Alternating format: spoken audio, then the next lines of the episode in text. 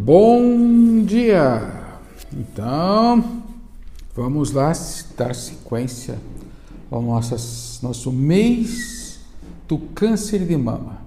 O assuntozinho difícil, hein? Nesse processo introdutório desse podcast, eu vou dizer a vocês que eh, o câncer de, de mama não é algo assim, vamos dizer assim, tão simples de se entender. Você vê as bolinhas lá no seio, vê um, uma, um mamilo retraído, vê de repente alguns tipos de lesões, principalmente eh, lesão e dolores ou mesmo avermelhadas. E de repente está feito o diagnóstico, depois começa todo a entrar numa linha de tratamentos a nível de alopáticos, né? Tá.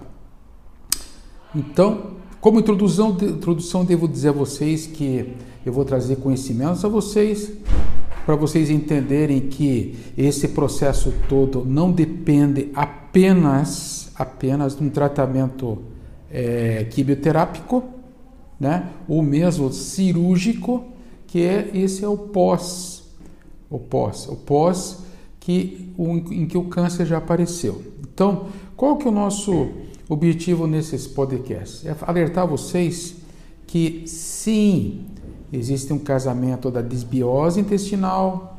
Quem não sabe o que é desbiose intestinal, o acesso à informação está muito fácil. É um desregramento dessa colônia de bactérias, vírus e fungos que tem nos seus intestinos, provocado por um desregramento da população das bactérias que tem nos seus intestinos que hoje é considerado o segundo cérebro. Tudo bem. Mas antes de, de, de começar, no fim das contas, esse podcast, devo fazer uma ênfase a vocês aos metais pesados. Né? Por que, que eu vou falar para vocês dos metais pesados? Então, falado da estrutura, nós vamos falar um pouquinho do mercúrio como exemplo, que tem outros metais pesados envolvidos, e esse mercúrio, tá, ele tem uma característica de fazer necrose do trato gastrointestinal. Opa! Mas que novidade está trazendo para nós aqui hoje, hein? Pô? Pois é. Então, muito atentos a esse processo inflamatório crônico que vem de fora. E esse uso do mercúrio, que talvez vocês não saibam, né? Tem muito a ver com inseticida e pesticida de animais, né? conservação de, de, de da pele é, e fungicidas e herbicidas conservantes de sementes. Poxa vida, agora complicou, né, pô? É, tá tudo muito assim, né? Muito cheio de química, tal, não tem como medir. Eu já falei para vocês em podcasts passados.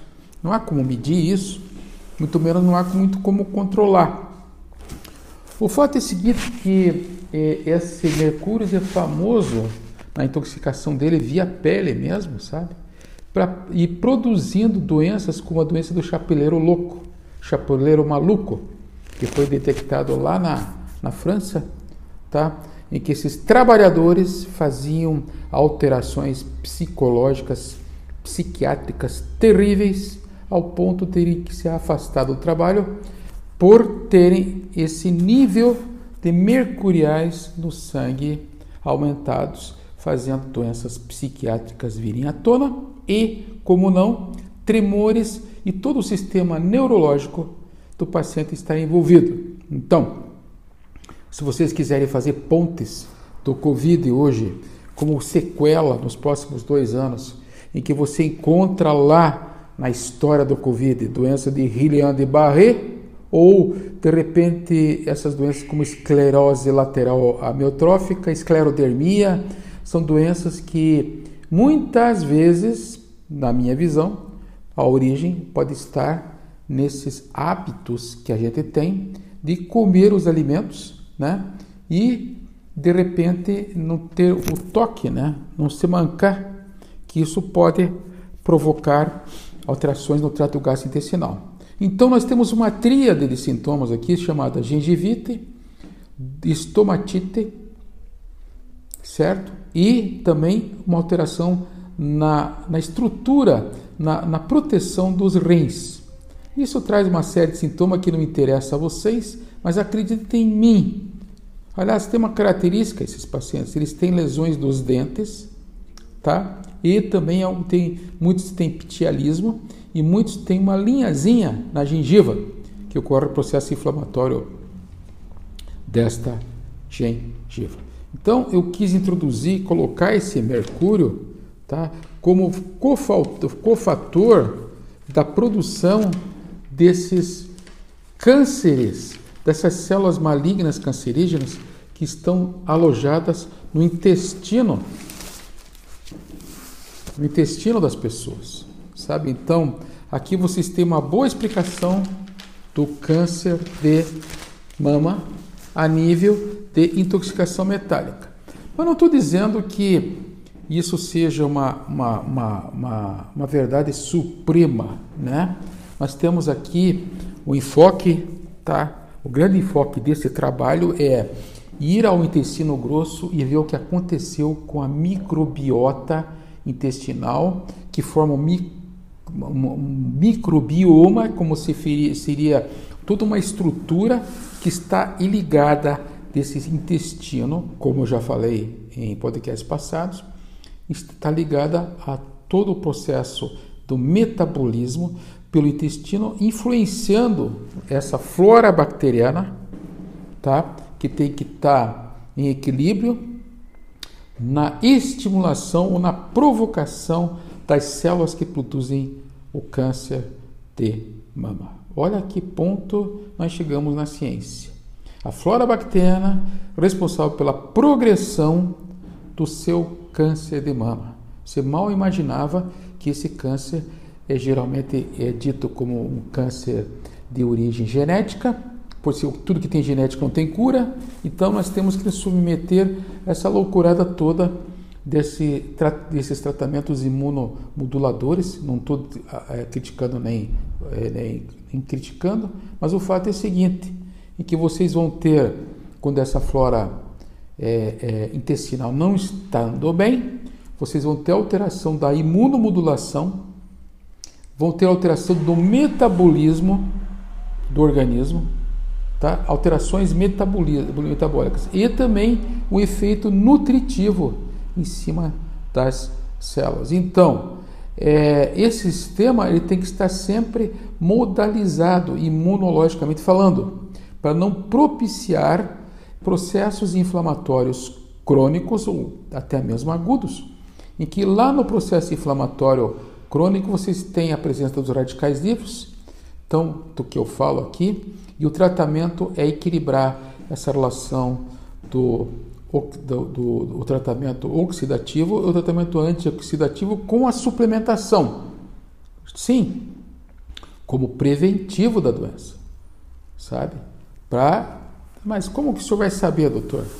Ah, pega pai, pega, ah, desculpa, pega mãe, avó com história de câncer, pega a, a, a moça já com alguns sintomas mínimos desse, vivendo num ambiente altamente é, é, químico, em termos de intoxicação externa, e alterando essa flora intestinal. Então, quem tem um, um, um intestino equilibrado, tá? quem tem um cuidado com as alimentações, não vai estar provocando é, é produção de bactérias, fungos ou mesmo vírus anômalos ao sistema que faz, fazer, faz com que tudo isso entre em equilíbrio. A gente chamado, se chama assim, aumento das bactérias patogênicas em contradição à diminuição das bactérias comensais. Né? Então, dentro dessa visão, esse, essa disbiose que vem como consequência desse processo inflamatório no intestino, certo? Vai propiciar vocês Olha que barbaridade! Ao desenvolvimento da diabetes, agravo da, da, da hipertensão arterial, vai fazer com que o obeso, que até não come muito, fique obeso, tá? Vai fazer com que ocorra uma constipação e uma tendência nisso tudo de fazer um câncer também do intestino. Mas como o enfoque aqui é nós falarmos para vocês dessa questão do câncer do seio das mamas dos pacientes? Sim, que, que acontece? Aqui eu vou contar uma historinha para vocês como isso acaba acontecendo.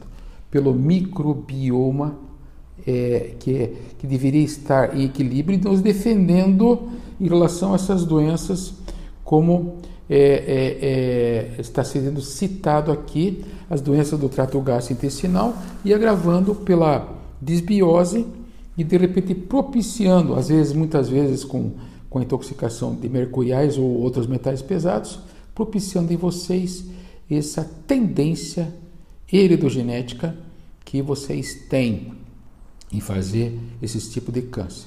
É sabido nessas pesquisas que 30% dos cânceres podem ser evitados. Podem ser evitados fazendo-se a profilaxia, que eu já falei e que de repente vocês já até sabem o que, que vai ser falado, né? Muito bem. Então essa microbiota intestinal, ela vai fazer uma promoção da defesa e ao mesmo tempo vai inibir a oncogênese. Quem não sabe o que é oncogênese é o desenvolvimento da célula cancerígena pelo ataque à célula alvo, em que ela vai se desenvolver e a partir disso vai começar a ter uma célula tumoral, vai ter um tumor, tá? Que vem com consequência disso. O que o, o autor preconiza muito é que o fato de usar antibióticos, ele inclusive cita aqui os antibióticos, que eu não vou fazer isso, tá?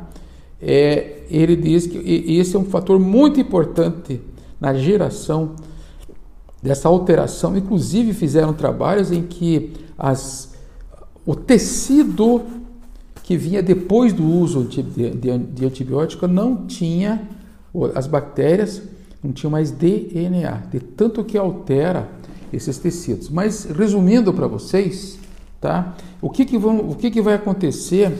Essa proliferação desses ácidos que vem desse desregramento né, e que produz a oncogênese. O que, que vai acontecer lá? Ocorre a produção de ácidos, que não preciso dizer o nome, mas esses ácidos vão atuar sobre as mitocôndrias. As mitocôndrias produzem todo um equilíbrio de oxigênio, de pH e de energia, que ela vai produzir energias, tá? E que através de ácidos graxos de cadeia curta, isso vai ser facilitado e os níveis de estrogênio aumentados. Então, resumindo, é, vocês têm aqui a complicação dos estrogênios. Para quem não sabe, o grande virão dessa história são os estrogênios. São eles que vão acabar produzindo em vocês a tal das células cancerígenas e as células tumorais. Então, em concluindo para vocês, né, tem que tomar muito cuidado com o uso dos antibióticos, principalmente nas queridas é, pacientezinhas obesas na pós-menopausa, tá? Muito cuidado com a alimentação, principalmente a alimentação gordurosa, em que eu vou já no próximo podcast referenciar a esses fatores que não podem mais acontecer na mulher que tem uma história ou que tem medo de ter o câncer. E hoje, por esses trabalhos científicos, comprovadamente, já está comprovado que isso tem uma interferência muito grande, inclusive na formação do DNA. Então, até o próximo podcast, onde nós vamos desenvolver, se Deus quer, se Deus quiser e Deus quer, essa questão desse câncer de mama. Muito obrigado pela audiência e até então.